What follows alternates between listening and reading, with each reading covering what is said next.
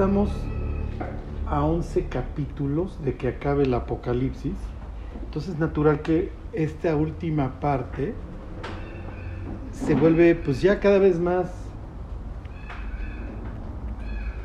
pues, con mucho más contenido, porque acuérdense que Apocalipsis pues recopila muchas cosas de toda la Biblia. Entonces digo, se los comento porque luego hay personas que me dicen, oye, pues no entiendo nada, no digo tal cual se los digo. Entonces, lo intento desmenuzar lo más posible, y es que de por sí capítulos 11 y 12 son difíciles, ¿no? El 13 se va a poner más sencillo, pues es la bestia, es un personaje ahí bastante famoso de la Biblia. Pero bueno, a ver, les vuelvo a leer Apocalipsis 12 desde el principio. Apareció en el cielo una gran señal, una mujer vestida del sol con la luna debajo de sus pies y sobre su cabeza una corona de dos estrellas. ¿Se acuerdan que esto se presta, según algunos astrónomos, para ver al cielo y ver la constelación de Virgo, con el sol detrás, la luna en los pies y las dos estrellas en la cabeza de, Virgo, que daría el 11 de septiembre del 3 antes de Cristo. Y sería, ese día sería Rosh Hashanah, lo cual sería bastante, ¿cómo les diré? Como que resultaría bastante lógico que Cristo naciera en una fiesta. ¿Sí? Entonces, obviamente hay quienes dicen, si es septiembre del 3 antes de Cristo, este, oye, ¿cómo nació Cristo 3 antes de Cristo? No, porque por el calendario, vamos a decir, cuando se ajustó el gregoriano, no me acuerdo, trae un desfase. El caso es que sí coinciden en que obviamente que Jesús nace en septiembre, pues ya sabe por, por algunos datos que da la Biblia en el sentido de Zacarías, ¿se acuerdan? El primo de Jesús, este, cuando, cuando María visita a Elizabeth, Elizabeth no me acuerdo cuántos meses, ¿se acuerdan? Ya tenía seis meses de, de haber concebido a, a, Juan, ¿no? Y entonces él, Zacarías era de la tribu de, de, la, de la, ¿cómo se llama? No tribu, este, bueno, obviamente este, levita, pero este, Abías, de la orden de Abías, ¿se acuerdan? Entonces dicen, la orden de Abías fungía en tal época, si por esa época le obedece al ángel, tiene relaciones con Elizabeth, y entonces pasan seis meses, si haces las sumas, más menos te va a dar que el primo Jesús, en este caso, van a ser en septiembre. ¿Sí me explico? Y el hecho de que los pastores andan allá afuera, ¿no? Este, que no pudiera ser invierno, porque en esa época no, no hubieran andado los pastores ahí en plena, en plena noche, que es cuando se encuentran con los ángeles, ¿se acuerdan? Hay algunas personas que dicen Jesús nació en la fiesta, durante la fiesta de los tabernáculos y es bastante lógico también por ese por esa palabra que usa Juan cuando dice que habitó entre nosotros, la palabra es que puso su tabernáculo entre nosotros. Pero bueno, esto es como breviario cultural. Dice el versículo 2, y estando en cinta clamaba con dolores de parto en la angustia del alumbramiento, típico, típica referencia a Israel, ya vimos varias, ¿se acuerdan Isaías, este, Miqueas 5, etcétera, ¿no? Bueno, finalmente Israel, pues echando el bofe como sea, dio a luz al Mesías. O sea, llegó el Mesías y había gentes fieles esperando su nacimiento, como pues, el propio Zacarías, María, José, este, pues, gentes ejemplares que presenta la Biblia, ¿no? Simón ahí en el templo, Débora, ¿no? ¿Cómo se llamaba la profetisa? Que estaba en el templo que le hablaba a todos del niño. Este, ah, ya le puse Débora o sí se llamaba Débora. Este, bueno, pues se acuerdan, ¿no? Ya hubiéramos tronado todos en el, en el, ¿cómo se llama? En el maratón bíblico. ¿Cómo se llama? Está ahí en Lucas, debe ser Lucas 2 o 3. Bueno, este, ay, este, la profetisa, ¿cómo se llamaba este? Ya me, déjenme, no me, no me puedo, me puedo ir en blanco con eso. ¿No? ¿Mande? ¿Hulda? No, no, esa es a la que consulta Josías. Ah, Este. Ahorita les digo cómo se llama. Aquí tengo mi super.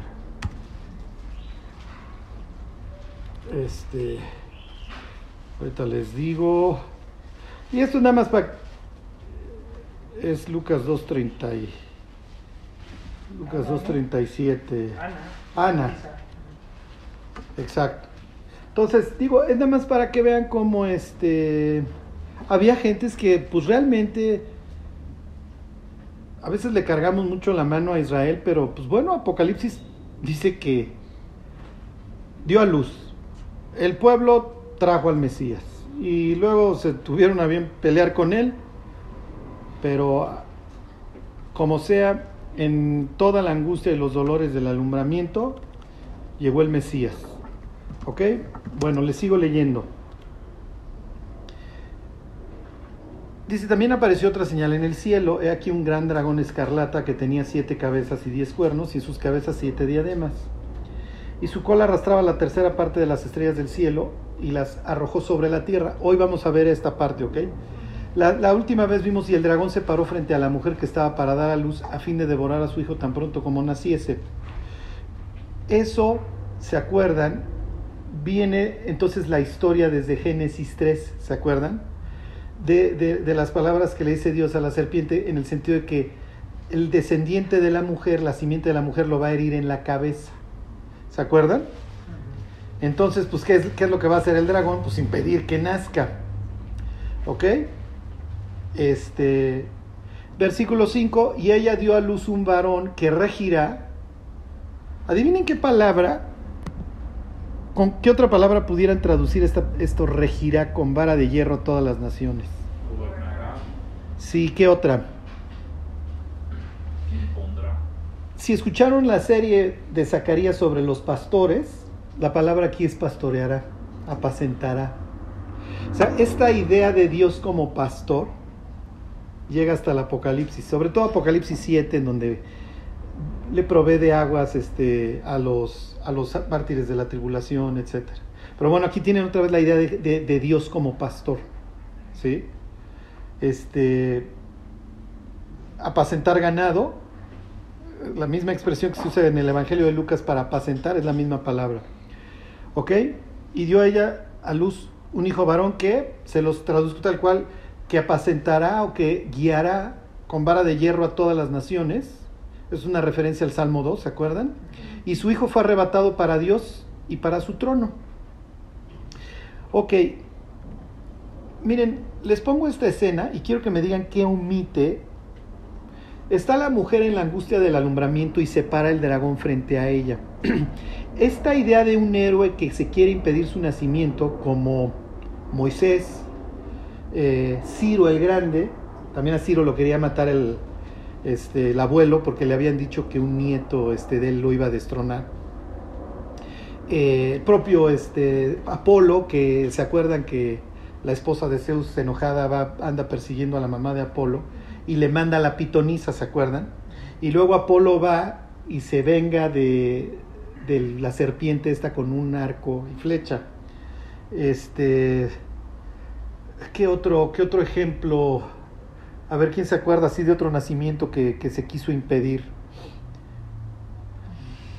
Pues miren, lo que, lo que quiero que vean es cómo está esta idea del, del héroe. Este, ahorita les digo, bueno, otro pleito familiar. En, en- la mitología egipcia tienen a Horus, tienen a Osiris, tienen a Isis y tienen a Set. Set es el hermano de Osiris y anda bien enchilado y le tiene envidia y se andan peleando. Hay cuestiones de faldas y todo esto. Y Set mata a Osiris y Osiris acaba en el inframundo. ¿Ok? Este, y luego nace milagrosamente, no les platico cómo, porque tenían ideas bastante extrañas los egipcios, y luego nace milagrosamente Horus que se venga del tío malo. Son historias que ahí están, pero que obviamente los vecinos conocen. Entonces, si un antiguo le- leyera esta historia, mira, es como Moisés, si me explico, es como Apolo, en donde se quiere impedir el nacimiento. Claro, en este caso, el impedimento del nacimiento tiene lugar la idea desde Génesis 3.15, porque pues yo tengo que impedir que nazca el descendiente, porque el descendiente, ¿qué es lo que va a hacer? Me va a aplastar en la cabeza. ¿Ok? Bueno, entonces está la mujer en la angustia del alumbramiento. Nace el niño, el dragón está ya dispuesto a devorar al niño, pero al niño literalmente lo arrebatan. Es la misma palabra que usa Pablo ahí en Tesalonicenses. Para el arrebat nosotros seremos arrebatados. La palabra es jarpazo. Se lo lleva y, los, y, dice, y fue arrebatado para Dios y para su trono. Obviamente aquí, pues, ¿qué está implicando? Pues esta idea del Salmo 110 del Señor dijo a mi Señor, siéntate a mi diestra hasta que ponga a tus enemigos por estrado de tus pies, ¿no? ok, en esta historia, pues, ¿de quién está hablando? ¿De quién es el niño? ¿Quién es el hijo varón, además aclara? ¿Quién es el hijo que nace? Jesús, pues como que no está difícil, ¿no? ¿Y dónde está Jesús ahorita según esta historia? Según esta narrativa. Bueno, pues está junto a Dios. ¿Qué está omitiendo en la historia de Jesús? ¿Qué omite? Su sacrificio. Exactamente. En esta historia se omite, pues digamos lo más importante, la cruz y la resurrección. O sea, siempre estuvo vivo. Siempre estuvo vivo. Bueno, miren, lo que la pregunta de los 64 mil sería este ¿por qué, ¿por qué se omite? ¿Por qué creen?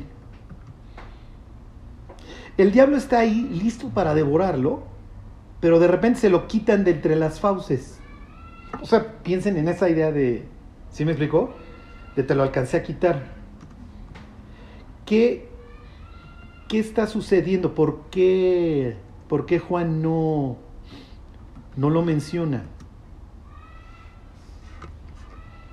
Es- no es pregunta fácil, ¿eh? Porque lo venció al resucitar. Lo vence al resucitar, exactamente. Fíjense, váyanse a 1 Corintios 2.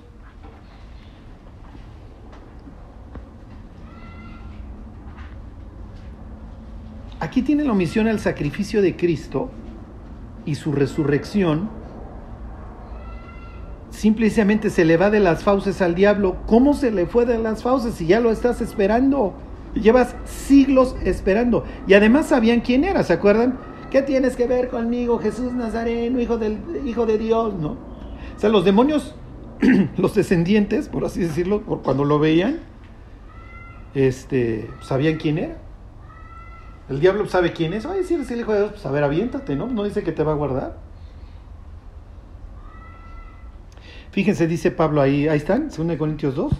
Dice, más hablamos sabiduría de Dios en misterio, la sabiduría oculta, la cual Dios predestinó antes de los siglos para nuestra gloria, la cual ninguno de los príncipes de este siglo conoció, porque si la hubieran conocido, pues nunca hubieran crucificado al Señor de gloria.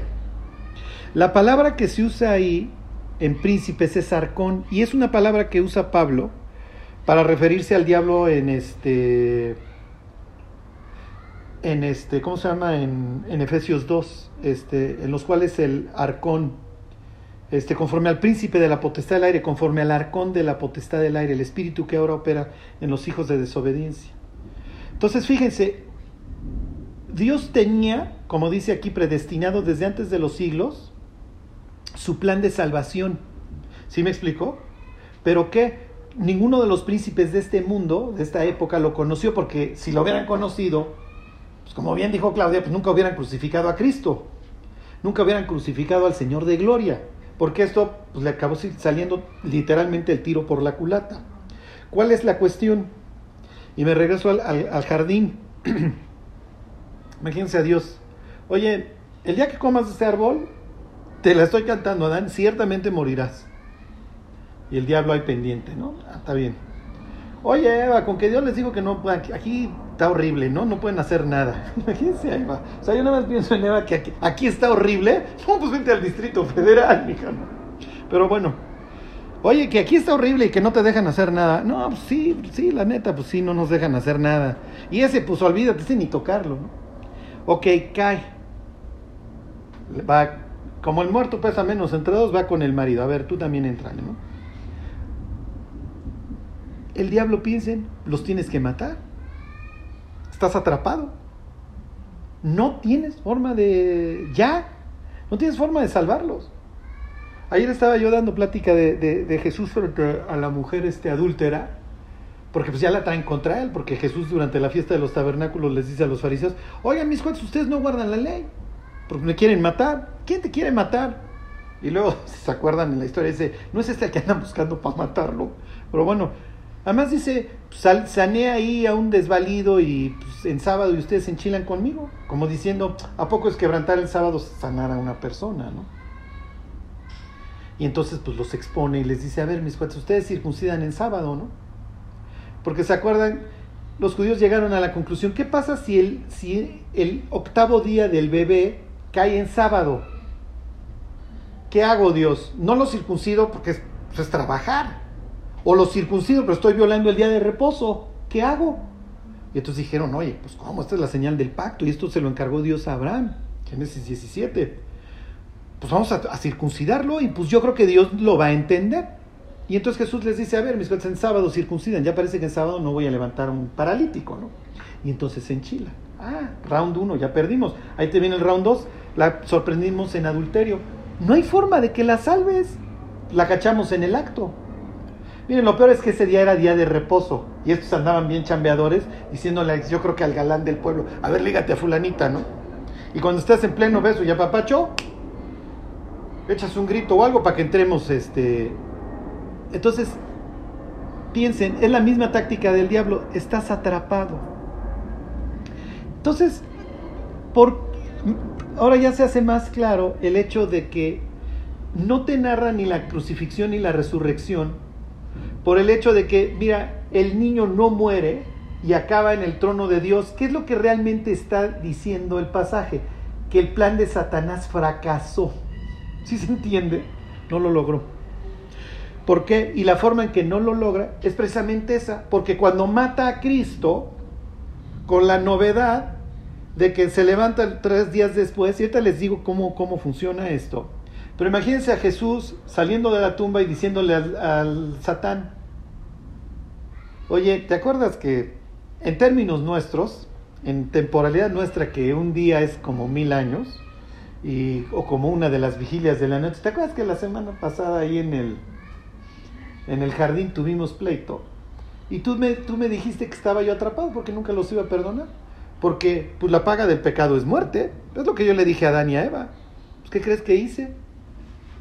Me viste en la cruz, ¿no? Morí por la humanidad. Entonces tengo la posibilidad de rescatar al ser humano sin violar mi justicia. Y entonces, ¿y el diablo? Pues sí. Porque ¿cuál es el arma del diablo finalmente? La ley. Ley en mano tú lo tienes que castigar. Es lo que le dicen los fariseos a Jesús. A ver, la, tienes que matar, ¿eh? Y si dices que no la matemos, entonces violas la ley. Estás atrapado. Entonces la cruz es la forma que Dios había predestinado para salvar a la humanidad. Pero Jesús no iba a poner un capítulo en donde, miren muchachos, voy a nacer y es más, nazco en tal fecha, ¿eh? Y ahí les voy. Y voy a morir por ustedes, mis fuerzas, en una cruz. Pues, ¿qué hubiera hecho el diablo? ¿Sí me explicó? No te mato. Prefiero que todos acaben en el infierno y que tú no te sacrifiques. O sea, realmente cuando Judas anda moviendo las cosas, ya ven que dice que el diablo entra en él. Cuando el diablo está usando a Judas, el diablo no se da cuenta que está cumpliendo lo que el propósito que Dios había predestinado, como dice Pablo aquí en 2 Corintios 2. Y si los arcones, los reyes, los potestades estas hubieran sabido, pues nunca lo matan. Entonces, por eso, Apocalipsis 12, simplemente lo que está narrando es el fracaso del adversario. En esta idea del mito del combate, ¿se acuerdan? Ya les platiqué pues, de Marduk y de Baal y de todos estos que, los vecinos que también tenían su historia de, del mito del combate, en donde el dios vence al caos representado por un dragón y luego hace un banquete, están las bodas del cordero, y luego pone su casa y, y, se vuelve el jefe de los regentes. Y es lo que dice Efesios, Jesús está por encima de toda potestad. ¿Ok? Bueno. Ok. Y miren, pues ya para acabarles, a ver, váyanse a Primera de Pedro. Como había un plan diría Pablo, predestinado,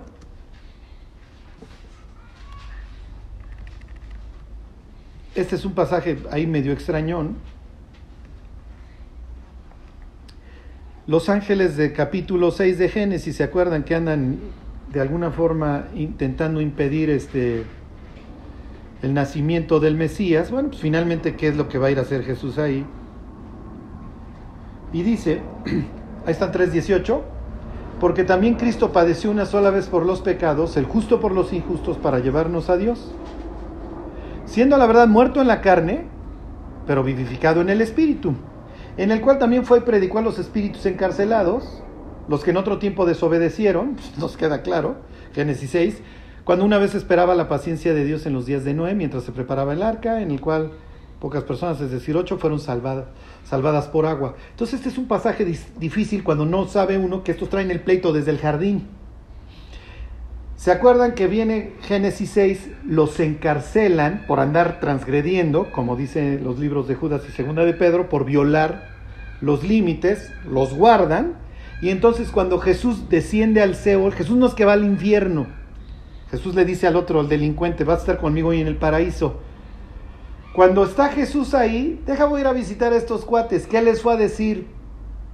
Perdieron efectivamente ustedes me pensaban, al igual, que, al igual que los fariseos hace unos meses, que me tenían atrapado y que no había forma de salvar a las personas. Si ustedes se fijan en la historia de la mujer adúltera, no hay razón para salvarla, ¿eh? Lo que pasa es que estos cuates a la mera ahora pues, finalmente hicieron todo un, todo un rollo para, para querer exponer a Jesús y cuando Jesús les dice, está bien, pero esté libre de pecado, que sea el primero que la arroje. Y adelante, muchachos. Está bien, se van. Oye, ¿dónde están los que te condenan? No, pues no, ni yo te condeno. Sí, sí, pero pues esto es ridículo. Pues tú no puedes andar salvando a las personas que andan delinquiendo. ¿O sí? No, Jesús diría no. Por eso es que meses más tarde en el huerto de Getsemaní le dice a su papá, oye, pase de mis manos esta copa. ¿Y cuál es la respuesta de Dios? Un ángel que lo fortalezca, porque no. O sea, si quieres salvar a la señora esa, que agarraron y al resto de la humanidad te vas a tener que subir a una cruz porque yo voy a descargar mi ira. ¿eh? Y entonces Dios, como dice la carta de los romanos, es el, es el justo y el que justifica. O sea, por un lado es el juez que te condena, se quita la toja, se viste de ti y paga la condena. Bueno, ok, pues entonces ya fíjense cómo cuenta la historia sin el sacrificio ni la resurrección como diciendo, pensabas que me estabas matando y lo único que lograste es que yo cumplía el propósito que tenía predestinado de salvar a la humanidad. Pero efectivamente la historia está críptica, no hay un pasaje que te... A ver, la salvación va a ser A, B, C y D, se va regando. Claro, cuando ya ve uno para atrás, pues ya es mucho más fácil armar el rompecabezas. Por eso que un tipo que se sabe la Biblia de memoria, como Nicodemo va y le pregunta a Cristo, oye, ¿eres tú? Porque pues no llenas el perfil, ¿eh? Sí, sí, soy yo. Y pues mira, de tal manera amó Dios al mundo que ha dado a su hijo. Dado a su hijo, un hijo, un niño nos es dado. Ah, sí, sí es cierto, sí, sí viene en la Biblia. Pues sí, Nicodemo, viene que el niño nos es dado y viene también que Dios le pidió a Abraham su único, ¿no? Y no era el único. O sea, por ahí andaba Ismael. Está dando a su amado. Entonces, yo soy el unigénito, ¿no? Viene de, de mono, uno, genes, único en su especie. ¿sí? Bueno, entonces, este, les leo el versículo 6 y ese se los explico más adelante. Dice, y la mujer huyó al desierto donde tiene lugar preparado por Dios para que ahí la sustenten por 1260 días. Que hasta aquí acaba como que las, las primeras ideas del pasaje. la mujer aparece, da a luz, el hijo es arrebatado. Y les digo la última característica del dragón este. Fíjense. Dice, se los leo desde el 3. También apareció otra señal en el cielo. He aquí un gran dragón escarlata que tenía siete cabezas y diez cuernos. Y en su cabeza y en sus cabezas siete diademas. ¿Ok? ¿Qué es esto? ¿Qué es esto? Miren, eh, les voy a dar unas reglas para que puedan interpretar la Biblia. Cuando no entiendan algo, búsquenlo en el contexto. En el caso de esta parte, lo da muy fácil el contexto. En Apocalipsis 17 ahorita lo explica tal cual.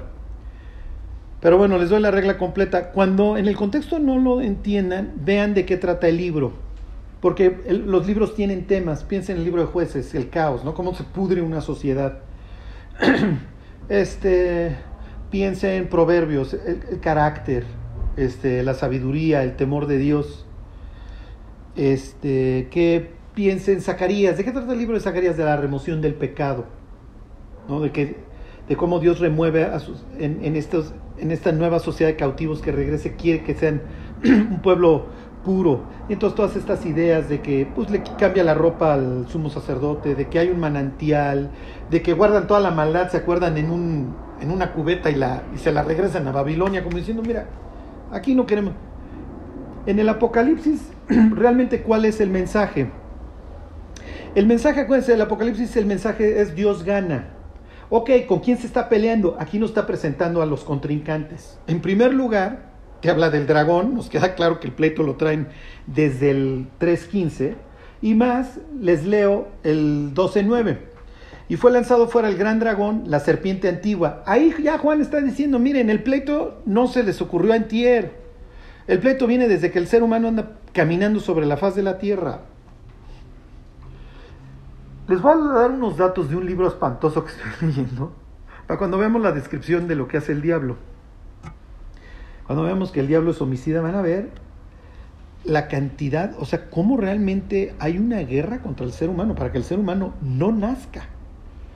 Los números y el dinero que se dedica en el mundo para el aborto, olvídense.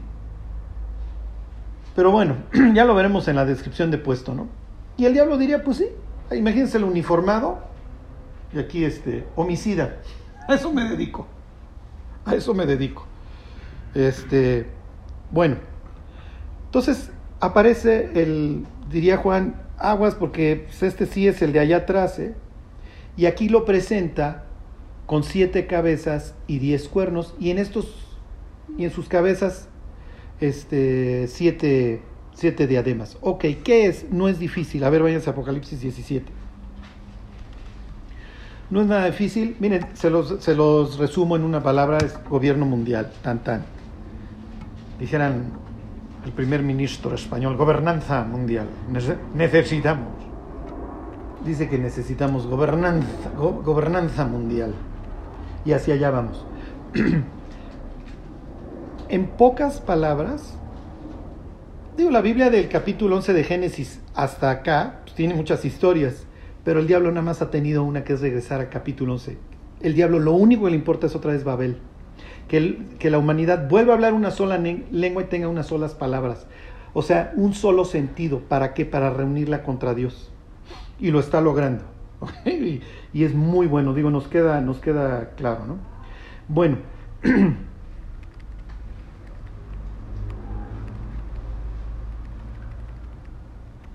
no me voy a detener mucho en la gran ramera. Esa, ahorita nos vamos a quedar que es Roma. Acuérdense que el Apocalipsis muestra una explosión. Entonces, sí, efectivamente es así la, la, la, la religión babilónica, este, pero esta vez a nivel mundial. ¿Ok? Aquí vamos. Juan ve a una mujer, tiene ahí su copa, está ahí toda emperifollada, este, y que tiene una señal que dice Babilonia, este, la gran ramera, la madre de todas las abominaciones de la tierra. Van a ver que esto es muy interesante, ¿eh? Y aquí también vamos a ver muchos datos en su momento. Lo que lo único que les quiero decir ahora es que esta es, obviamente, alguien hace dos mil años hubiera hecho, esta es Roma, además de que así le decían, y efectivamente el pasaje sí iba a decir la ciudad de los siete montes. Pero aquí, Charlie, ¿quién es la que está cabalgando? Es la religión, para entonces mundial. El ser humano, desde Caín, le fascina la religión. Obviamente, al igual que Caín, como Caín mata a Abel, aquí tienen a la mujer ebria, ahogada, sería la expresión, está borracha de tanta sangre que ha derramado. Nos queda claro. Pero lo importante es que la mujer está cabalgando a una bestia. Se le montó, y la bestia no le gusta. ¿ok? A la bestia no le gusta que esta este, la ande montando, lo anden montando al grado que se la va a quitar de encima y la va a matar, no la aguanta. ¿Ok? ¿Por qué? Porque al final de los tiempos, el diablo va a decir, miren, lo que ustedes quieran muchachos, yo los puedo haber engañado con 18 mil religiones, con cualquier cantidad de uniformes, credos, lo que ustedes quieran. Pero aquí, aquí ustedes me van a adorar a mí. Y la religión, en este caso Roma, se le va a querer trepar y va a decir, no, no, no, no espérate, tranquilo. O sea, aquí tú no me vas a querer andar, querer usar. Tampoco, tampoco te, te creas tanto, ¿eh? Al grado que la acaba destruyendo. Bueno, entonces, fíjense.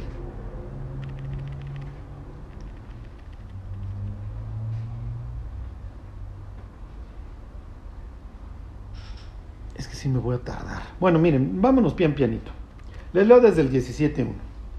Vino entonces uno de los ángeles que tenía las siete copas, ya las veremos.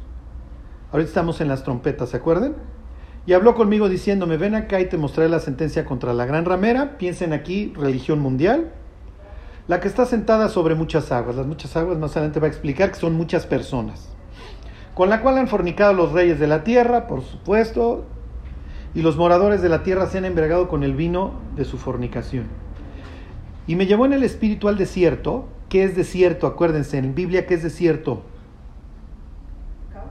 Caos. Ya lo veremos cuando hablemos del diablo.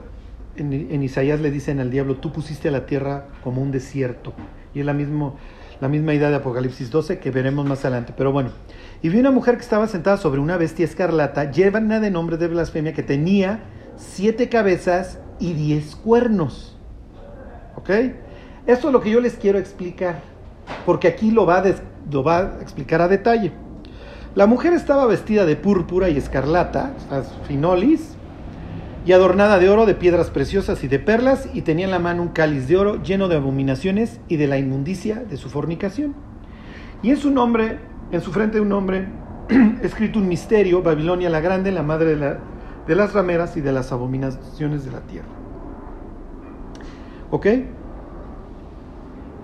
Vi a la mujer, ebria de la sangre de los santos y de la sangre de los mártires de Jesús, y cuando la vi quedé asombrado con gran asombro. O sea, lo que lo, que ve, lo impacta. Y el ángel me dijo, ¿por qué te asombras? Yo te diré el misterio de la mujer y de la bestia que la trae, la cual tiene las siete cabezas y los diez cuernos. ok, ¿cuál, ¿cuál es la diferencia entre este pasaje y Apocalipsis 12? ¿Cuál es la diferencia? Tienen lo mismo, tienen las siete cabezas y los, y los diez cuernos. ¿Cuál es la diferencia? En uno es dragón y aquí es bestia. Perfecto. Para, para efectos, este, ¿cómo les diré? Que les quede así con mucha claridad. Acuérdense que Jesús le dice a los discípulos, el que ha visto al Padre me ha visto a mí. Aquí tienen una falsificación. Por eso es que tanto el dragón como su favorito o su hijo, como lo quieran ver, que no es su hijo en ese mismo sentido, pero va a ser las veces de su, de su Mesías, la bestia. Es indistinto si lo traigo yo o si lo trae él, porque el que lo ha visto a él casi casi me ha visto a mí. Y así como Jesús dice, toda la autoridad, toda potestad me ha sido dada, en Mateo 28, ¿se acuerdan? Apocalipsis 13 dice que el dragón le da que, ¿se acuerdan? Toda su autoridad a la bestia. Por eso es que el diablo diría, pues miren, así como Jesús dice que tiene toda la autoridad del Padre y que el que lo ha visto a él ha visto al Padre, pues lo mismo con nosotros. Y ahí está por ahí este también el falso profeta, que es como nuestro Espíritu Santo que hace labor de convencimiento. Entonces, el diablo diría, a los dos nos pueden identificar con lo mismo, porque los dos lo tenemos. O hasta cierto punto diría el diablo, como lo quieran ver, este lo saqué de la, los, los bueno, no es que lo saqué del abismo, nos dieron chance de abrir el pozo del abismo, salió y yo le di mi autoridad. Y los dos entonces en ese sentido, ya sea que lo traiga, lo que lo traiga yo, tenemos las siete cabezas y este y los diez cuernos. ¿Ok? Y aquí viene la explicación. Parece así, oye, no, es que esto está ininteligible. No, no. O sea, es muy fácil, fíjense. Le dice en el 8. La bestia que has visto era y no es. Y está para subir del abismo e ir a perdición. Esta es la palabra apolea, que se relaciona, misma raíz de Apolión. ¿Ok? El hecho de que era y no es, pues ¿de qué me estás hablando? Pues exactamente de eso, de que era, ahí estaba fornicando con mujeres antes del diluvio, me lo guardaron, pero, y ahorita no es porque está guardado, pero está para subir del abismo. Miren, yo, o, sea, cuando lees esos pasajes, yo no entiendo a las personas que dicen, es que fulano es la bestia, es que me engano es la bestia. Mira, será bestia, pero no es la bestia. ¿Por qué? Porque aquí dice que la bestia que has visto era, existía y no es. ¿Se acuerdan? Jesús utiliza términos. ¿Qué dice Apocalipsis 1? El que era y el que ha de venir, el Todopoderoso. ¿Sí? El que estuvo muerto y vivió. Bueno, aquí tenemos, está hablando el mismo idioma Juan. Y no se me vayan a confundir. O sea, Don Napoleón es un ángel caído que anda ahí guardado. Si no tienen, es una criatura que Cristo creó. Lo que quiero que vean es cómo utiliza el mismo lenguaje para explicar. Miren, este estaba vivo, lo guardaron en el tártaro y está a punto de subir e ir a la perdición. ¿Cómo le llama Pablo a la bestia en Tesalonicenses, en segunda? ¿A quién se acuerda? El hijo de perdición, o sea, tampoco es que sea física nuclear, pero bueno. Y los moradores de la tierra, aquellos cuyos nombres no están escritos desde la fundación de, del mundo en el libro de la vida, se asombrarán viendo a la bestia que era y no es y será. Pues ahí está otra vez. Pero bueno. Esto es para la mente que tenga sabiduría. Las siete cabezas son siete montes. Eso es super Roma. La otra, creo que la única otra ciudad en el planeta que tiene siete montes es Río de Janeiro. Y son siete reyes. Aquí está. Las siete cabezas. Este. Las siete cabezas son siete reyes. Es muy fácil. Dice, cinco de ellos ya cayeron. O sea, Juan, uno es y el otro aún no ha venido. Y cuando venga es necesario que dure breve tiempo.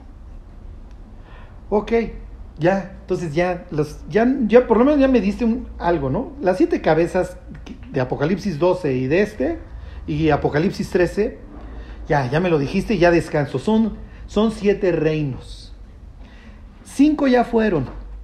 Uno es, ¿cuál creen que es en la época de Juan? Roma.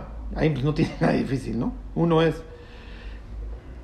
Miren, la gente debate, pues ahora sí que los que saben si era Domiciano o si era otro, según pues cuando determinen cuándo se escribió el Apocalipsis.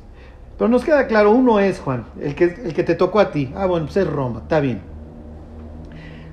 ¿Cuáles son los cinco anteriores? Pues miren, aquí es mucha especulación y realmente pues la gente se va por los cinco que que hubieran podido dominar a Israel, que hubieran sido Egipto, este Asiria, Babilonia, Persia y Grecia.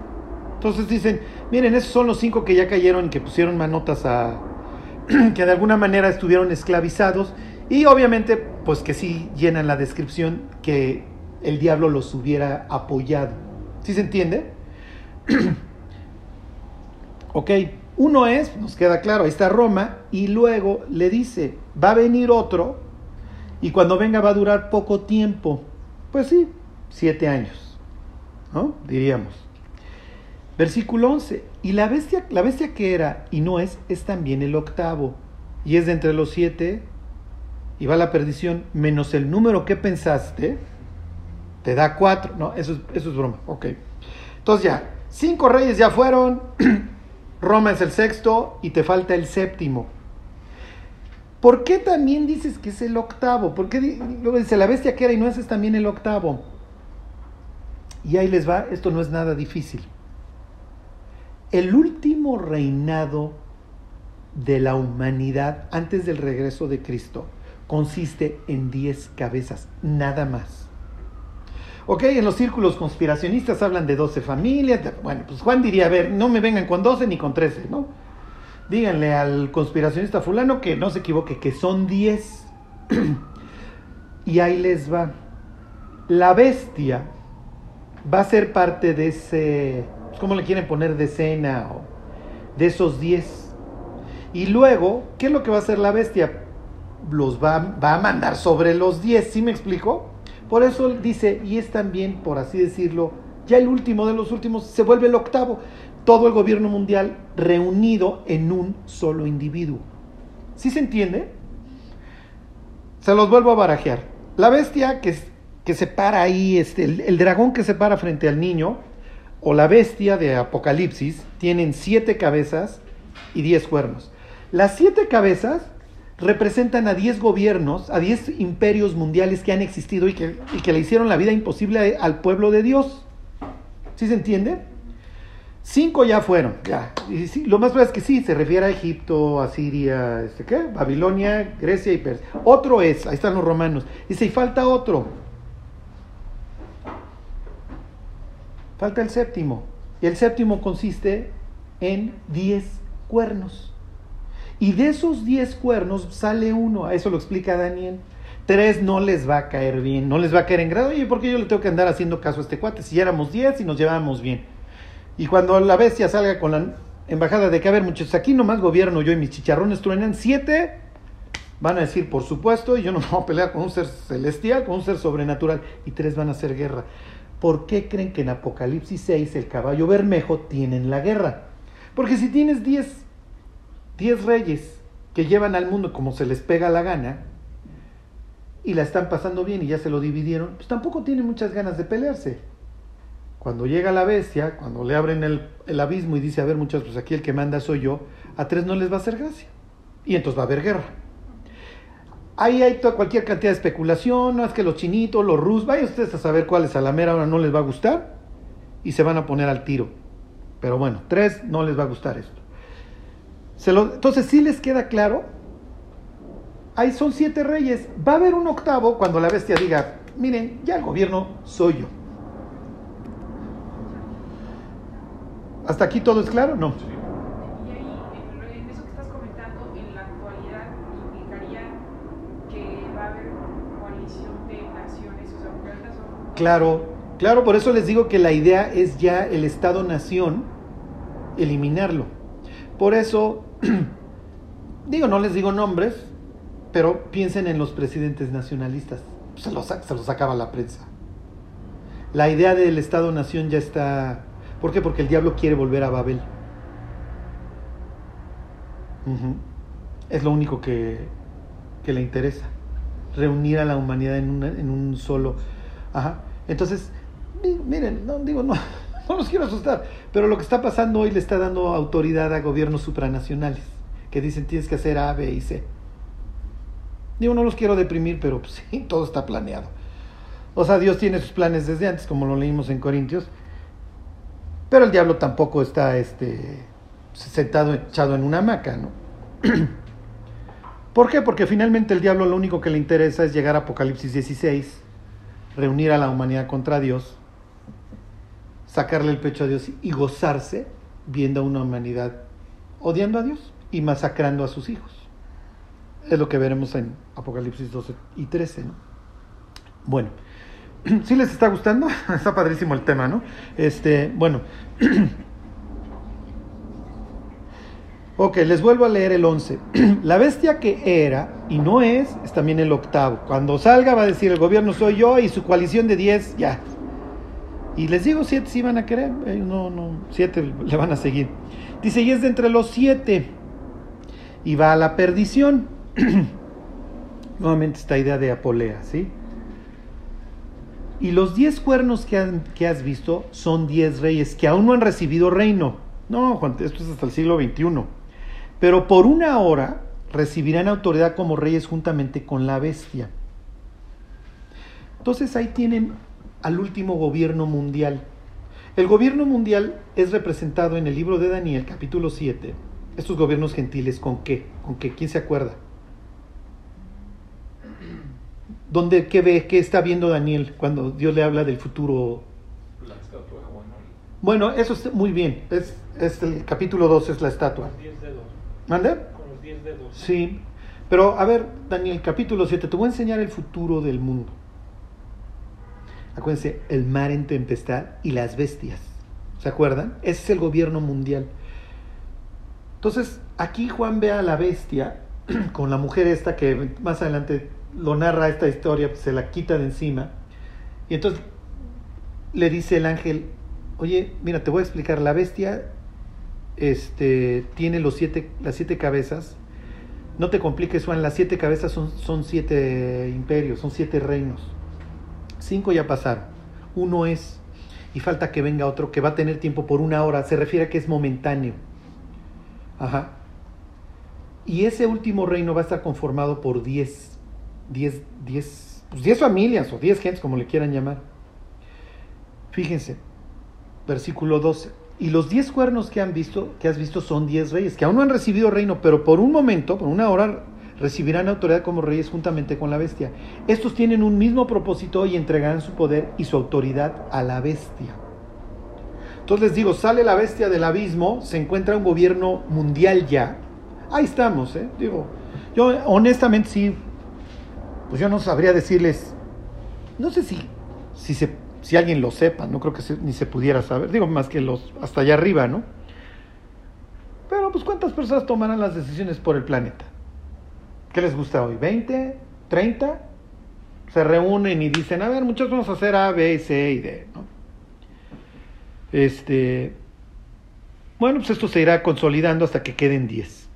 Cuando, cuando llegue Don Apolo, pues muchachos, pues si les late gobierno yo y si no les late gobierno yo. no, pues siete van a decir, si nos late, ¿no? Les digo, eso lo aclara Daniel, ahorita lo leemos. Versículo 3. Estos tienen un mismo propósito y entregarán su poder y autoridad a la bestia. Pelearán contra el Cordero y el Cordero los vencerá. Eso es lo único, ¿cómo les diré?, que le interesa al diablo. El diablo diría, a ver, yo tengo el gobierno mundial hoy en mis manos, lo estoy consolidando, porque muchos cocineros echan a perder la sopa, cada vez más, cada vez más. Y entonces tengo el brazo financiero, el brazo militar, el brazo, bla, bla, el brazo mediático, yo controlo lo que se diga en las noticias, yo controlo lo que la gente coma, yo controlo, lo, etcétera, etcétera. Y al rato controlo el ingreso de cada persona. ¿Se acuerdan de dos libras de trigo por un denario? ¿Cómo le llaman ahora la, el ingreso? ¿Cómo? La, pensión universal. Entonces, a ver, yo controlo todo, lo consolido en 10 personas y esas 10 personas obviamente van a hacer lo que yo les diga. Digo, no, tampoco es que vayan a tener muchas opciones, ¿no? Y lo único que me interesa es que a través de esas personas yo, yo reúna a la humanidad en un, en un sentimiento anti Dios para que cuando Jesús regrese, y yo, obviamente, pues ya sé dónde regresa, eso lo, dice Zacarías capítulo 14. Cuando, cuando Jesús regrese, yo lo voy a estar esperando. Es horrible la historia. Es horrible porque es Dios peleándose con una humanidad. Pues esto es ridículo, no sé, o sea, no sé cómo, cómo Miren, váyanse, les enseño la escena, váyanse este, al libro de Zacarías.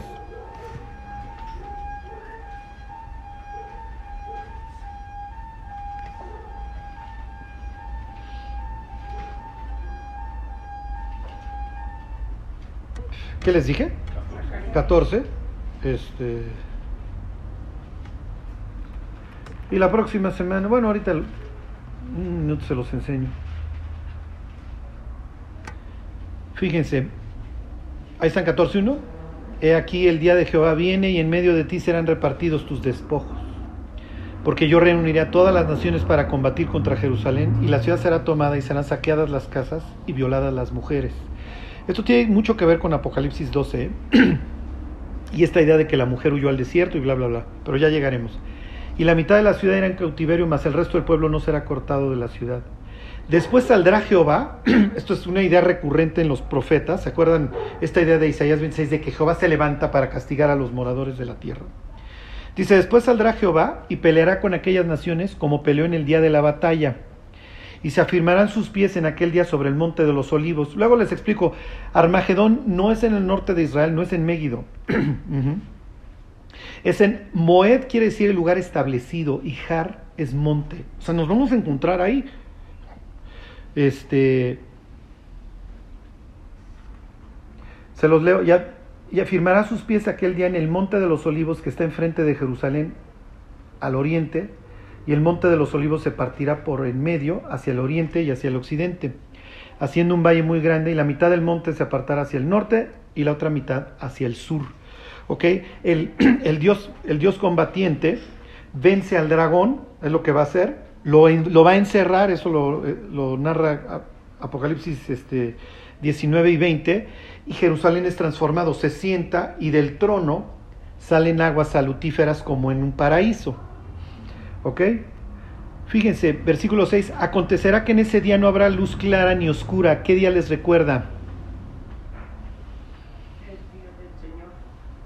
Sí, pero ¿qué día les recuerda? No. Se los leo, fíjense, versículo 7. Será un día el cual es conocido de, del Señor, que no será ni día ni de noche, pero sucederá que al caer la tarde habrá luz. Ya, se las puse. El juicio, ¿no? No, no, no, no. No, no, no, no, ya, se los voy a decir, no cae el sol. Digo, no, no, no, no, no llegó la noche. Josué, Josué, la conquista. Jos- Josué es Dios salva, ¿eh? Y Jesús es salvación. La palabra Jesús es una contracción de Josué. Digo, en español no. Pero ahí está el tocayo, ¿sí me explicó? Y se acuerdan que Josué extiende su lanza. Sol, detente en Gabaón, bla, bla, bla, ¿no? Entonces, obviamente, Zacarías está trayendo el recuerdo. Ahí el pueblo de Dios conquista su tierra. Aquí el pueblo de Dios conquista su tierra. Esta vez es el mundo. Ok, versículo 8, la restauración del caos acontecerá también aquel día que saldrán de Jerusalén aguas vivas, bla, bla, bla.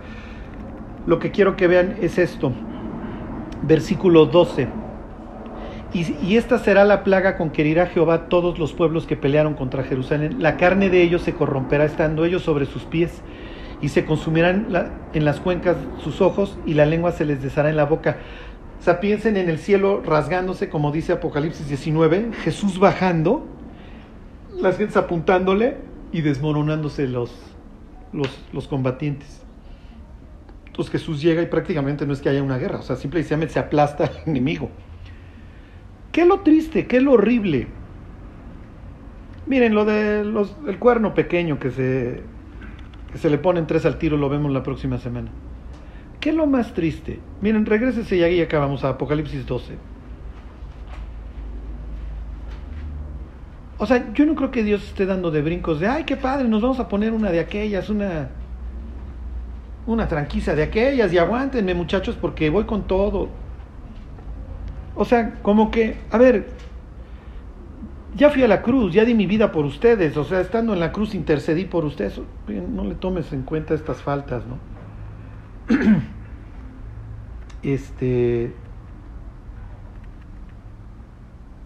Fíjense cómo dice el 12.9. La, la próxima semana vamos a ver este tema de la caída de, de Lucifer. Dice el 12.9: Y fue lanzado fuera el gran dragón, la serpiente antigua que se llama Diablo y Satanás. Y aquí está el cual engaña al mundo entero. Y Apocalipsis 16 dice que reúne a todos los reyes de la tierra para el gran día, ¿no? para guerrear contra el Cordero. O sea, lo peor, imagínense a la gente, yo no sé si la marca vaya a ser algo visible. Pero imagínense la gente con su, vamos a suponer que es visible, ¿no? O sea, la sientes con su algo en la mano o en la frente, alzando sus pistolas, no sé qué vaya. O sea, es ridículo, la, verdad es ridículo. Esta historia es ridícula, ¿no? Ya marcadas en esta idea de, pues ya yo ya traigo la marca de la bestia, yo estoy con él, y así como los israelitas tenían que meditar en la Biblia y traer y recordarla entre sus ojos, en su frente y en su mano, pues así nosotros. Y pues Dios si existe, pues la verdad estamos esperando. ¿eh? Vayan ustedes a saber qué diablos les vaya a decir el diablo, ¿no? Oye, es que viene Loki, ¿no? Y pues viene de Asgard, o cómo se llama donde vive Thor, este... O no sé, pero ahí viene, o, o Superman, ¿no? Superman salga del abismo con su serpiente ahí en el pecho, porque son unos cínicos, ¿no? Ay, ¿qué creen? Va a venir de pues, Krypton el malo y pues hay que esperarlo. Para entonces la humanidad pues ya va a creer lo que le quieran decir. ¿Por qué? Porque al final de cuentas, ¿quién quiere ver un mundo tan perverso, sí? O sea, honestamente, leer estas historias pues es deprimente. La verdad es deprimente. Oye Dios, si no pudo haber sido la vida mejor, ¿y qué diría Dios? Pues sí, sí pudo haber sido mejor, pero pues el pecado destruyó. Y miren, les, les termino con esto. Hace rato que estaba yo tomando café con, con Jonathan, antes de que llegara, veía yo a las gentes este, en las calles y eso, ¿no? El ser humano fue diseñado para, para ser social, para llevarse con las personas. Y entonces pasaban las personas ahí riéndose. Y yo pensaba, Dios, es que si todos conociéramos la verdad y nos, y nos portáramos bien, el mundo sería un lugar espectacular. ¿Están de acuerdo? Sería un lugar increíble. O sea, que salieras, saludaras a alguien, te devolviera el saludo. Este. Pero hoy los seres humanos nos volteamos a ver con, con ojos malos, este, con sospecha. ¿Sí me explico? Este, con miedo. Pues sí, el diablo, ya lo veremos la próxima semana, nunca le abrió la cárcel a los presos. O sea, si el diablo puede a una persona la hace drogadicta, bueno, ya eres drogadicto, ahora te vuelvo alcohólico, y ahora destruyo tu familia, y a tu hijo me lo llevo de corbata. Y, sí me explico, o sea, nunca, no hay un fin. O sea, si el diablo, tú le puedes decir a Lucifer, oye, ya a ese cuate ya le deshiciste la vida, va a decir, ni ha empezado. O sea, yo no puedo concebir una persona que, sonría, que, que, tenga esperanza, o sea, hasta que, hasta, hasta el último, o sea, hasta que el último descendiente tenga una vida miserable, yo no descanso. Es mi descripción de puesto. Odio a Dios y odio al ser humano y soy muy sabio y muy poderoso. y disciplinado.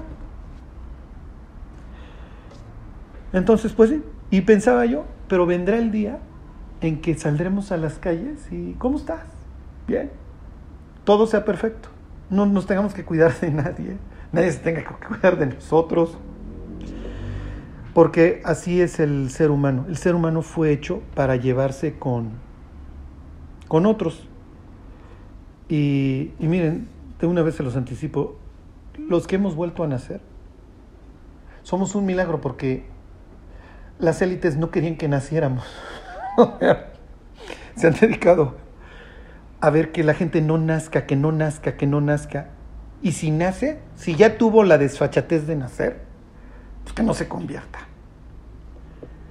Entonces ahora sí que somos milagros caminantes.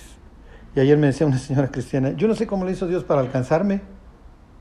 Y yo me quedé pensando, yo tampoco. Pero bueno, pues aquí estamos varios milagros, que tenemos algo por qué vivir en medio de un mundo que no tiene nada. Y me decía esta señora ayer, Charlie, ¿qué estaríamos haciendo si no hubiéramos conocido a Dios?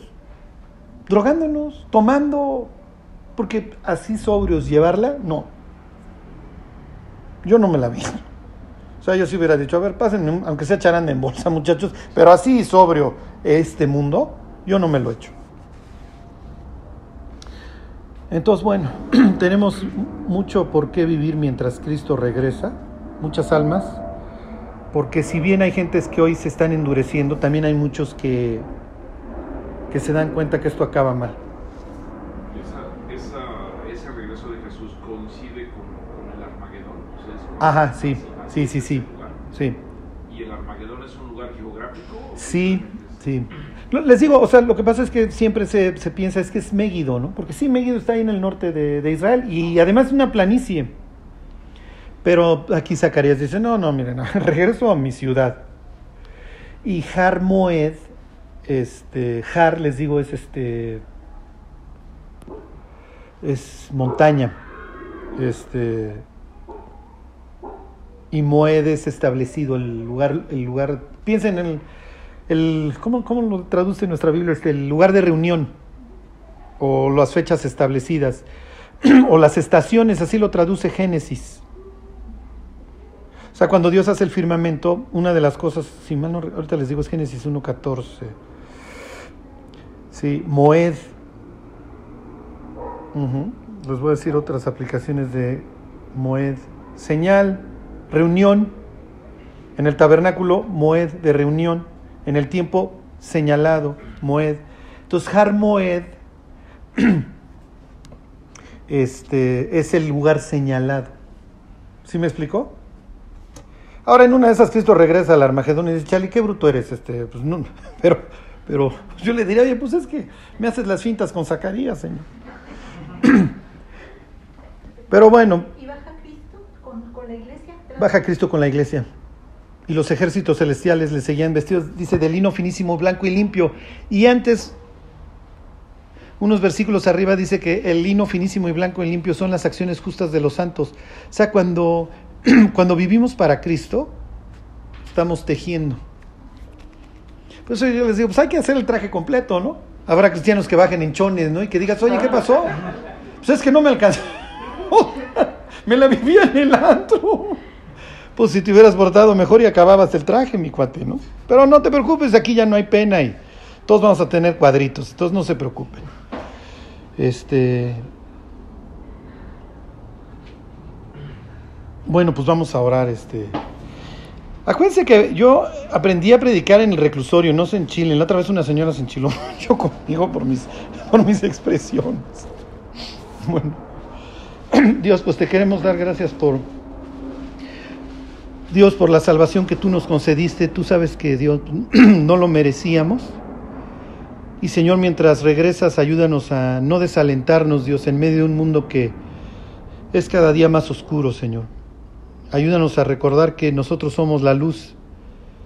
Pues que Dios tú quisiste que iluminara mientras regresabas. Que así sea, Dios. No, no nos permitas, Dios, caer en, en las tentaciones, Dios, en los, en los afanes de este mundo. Ayúdanos a tener bien claro quiénes somos y a dónde vamos. Te lo pedimos, Dios, en el nombre de Jesús. Amén.